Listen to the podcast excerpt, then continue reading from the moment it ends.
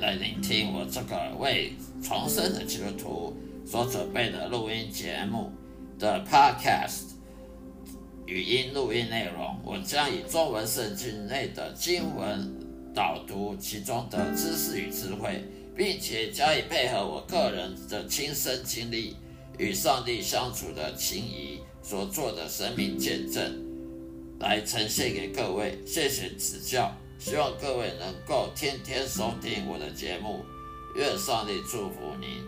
再会。这一个节目的播出是来自《圣经信仰问答集》的节目，也就是基督徒闲聊频道中，在基督徒闲聊频道中的节目，让我的声音好好的让大家放松心情。来享受圣经知识与智慧给各位的启蒙，也让我将圣经带入各位生活中的对话。我提供了实用的方法来实现基督徒该有的信念、信心，并且能激励你走上深刻而积极的信仰的正规的之路上。谢谢各位指教。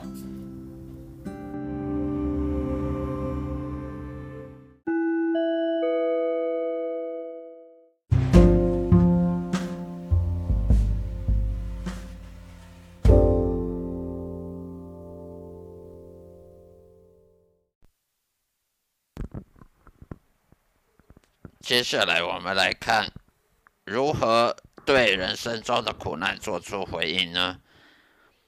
对神的抱怨是出自于对圣经的不熟悉。在约伯记当中，约伯被他的三个朋友轮番的批判，因为他的朋友们都认为一定是约伯犯罪得罪了上帝，因此而受到了惩罚。就像有些教会一样，很伪善又幸灾乐祸，总认为别人受苦一定是别人的错，别人贫穷是因为不努力或者是犯罪，而自己每个月向教友们要十一奉献，却富有的要命，就是因为上帝也很爱他吗？尽管那个并不符合圣经的教导，因为十一奉献其实是上帝与犹太人建立的约。而非跟外邦人要遵守的约。况且犹太人缴的十一奉献，它并不是金钱，而是农作物。缴交出来的十一奉献，并不是交给牧师或教会，而是给上帝专属的粮仓。所以教会的贪婪与无知，早已真变成了剥羊皮的屠夫了，而非当一名牧者。教会已经和邪恶贪婪的世界同流合污了，这是教会的耻辱啊！像这种自以为义的人，都会像约伯的朋友一样被上帝处罚的。因信称义，并不是拿来找借口犯罪、不爱邻居的。贪婪的假牧师的种种宗教敛财，实在是让人神共愤。有时候牧师又很喜欢去批评那些受害者，以为自己是神吗？还在因信正义，那种不爱人、没有怜悯之心的人是不可能去爱上帝的。这些都是个骗子。我们根本不能知晓在苦难之中上帝旨意到底是什么，所以不要随便下定论。该学习耶稣基督的谦卑的时候了。凡是高举自己的，都必定被上帝贬义；凡是谦卑的人，必定会被上帝高举的。接下来，苦难的种种解释：一、犯罪的种种因果关系；二、上帝要试探你是否骄傲或者谦虚；三、上帝要试探你是不是一个伪善的人，是不是一个说谎的人，是不是真的有圣经的。信心还是嘴巴讲讲，有没有真的信靠上帝，还是还是依靠自己的能力呢？有时候荣耀神、侍奉神需要培养忍耐的心情，所以最好的教材就是苦难。神学院是不会教这些东西的。五，上帝要改变你的性格，因为性格的缺陷需要大动工，而最好的方法就是苦难。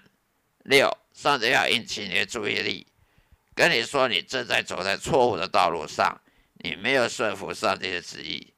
七，撒旦或邪灵对你的种种攻击，而你需要上帝的协助，没有人能够帮助你，或者是属灵的征战。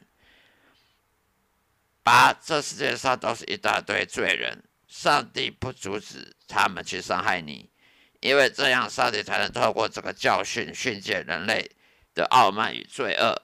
不过你放心，上帝也一定会加倍补偿你的损失的。圣经说过，上帝会惩罚罪恶，并且会报给继续顺服上帝的人。在我们日常生活中，有很多活在罪恶中的敌人，那些是。假基督徒或者非基督徒都有可能有意的伤害到你，这些都是我们无法避免的。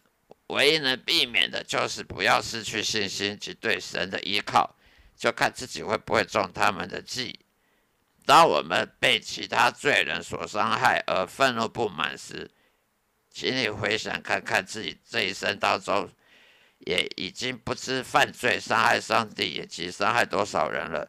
我不能太自私，只允许自己犯罪得罪上帝及别人，不许别人也像自己一样的也是个罪人，会伤害到别人。或许是上帝透过别人的罪恶来训诫你，不可再继续犯罪了，因为你在被别人伤害之中的伤心，伤心中才能知道罪的可怕，罪的可恶。耶稣说过：“有谁一生当中没犯过罪的人，才能先去，先向那些淫妇丢石头？”上帝常常透过我们一生当中的敌人来教导我们，常常审查自己的罪行，还有教育我们不要骄傲。所以，以上就是基督徒遭遇苦难的种种可能。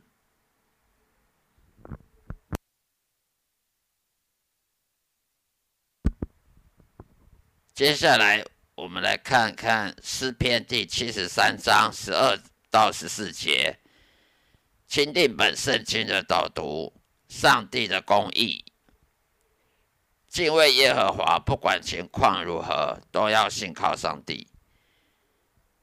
十二节，看啊，这就是不敬虔的人，是在世界上亨通的，他们财宝加增。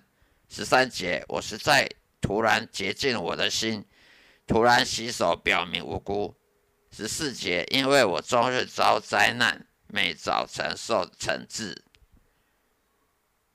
这里的作者就像一般人一样，会用我们的所见所闻去判断一切，并且抱怨上帝的不公平。撒旦有时候也会拿一些不如意的事情来试探我们，去怀疑上帝的公义。我们的短视经历会以为财富就是祝福，这些作恶多端人好像活得都比较长，身体健康、经济富裕，好像无忧无虑过日子。其实人的岁数其实很短，不管再如何享受比别人多，都是短暂的假象。作恶不敬畏耶和华的人，失去灵魂到地狱里有何益处呢？凡是看得到的都是短暂的，看不到的才算是永恒。这是圣经的教导。作者再一次讲到自己的遭遇，到苦难的人生实在很可怜，但是也自我省察自己，其实也是个罪人。罪人也当然必定会遭受苦难。作者并不想找借口怀疑神的公义，或者想诅咒神，所以自我批判。自己其实并没有意义，这是他谦卑自己，并且降服于神的计划所表达出来那种信心，种种信心的表现。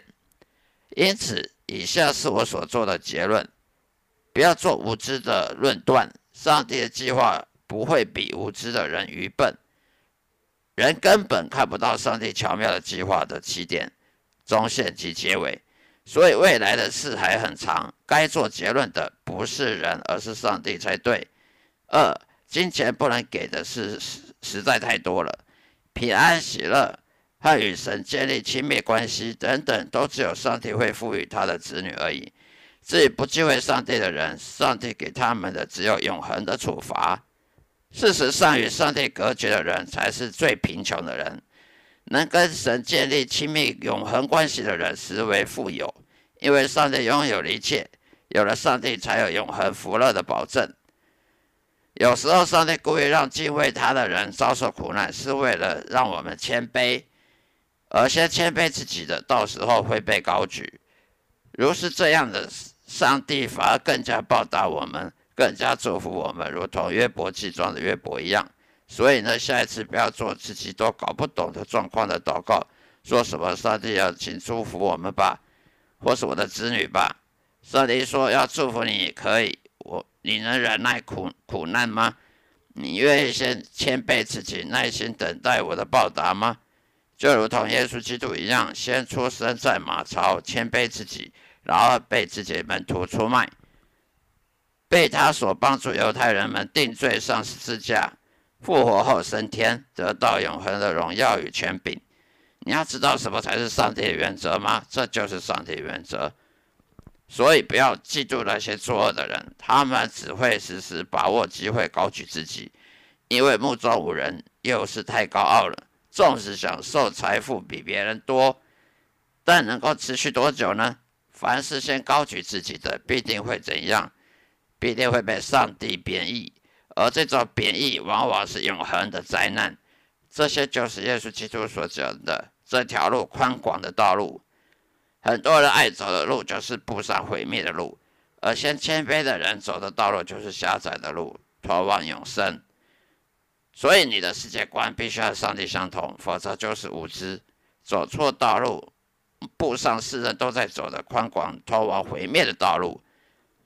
约伯虽然平白遭受不公平的苦难，但是却知道这是上帝的祝福，而非诅咒。约伯拒绝去诅咒上帝，因为他深信上帝是公义的，而这种信心才能蒙受上帝的喜爱，这才是真正的信仰。约伯在世中得到百倍的赏报，更多的祝福，赋予了约伯全家人。约伯的约伯到了天国，也更是享受远福、永恒的福乐。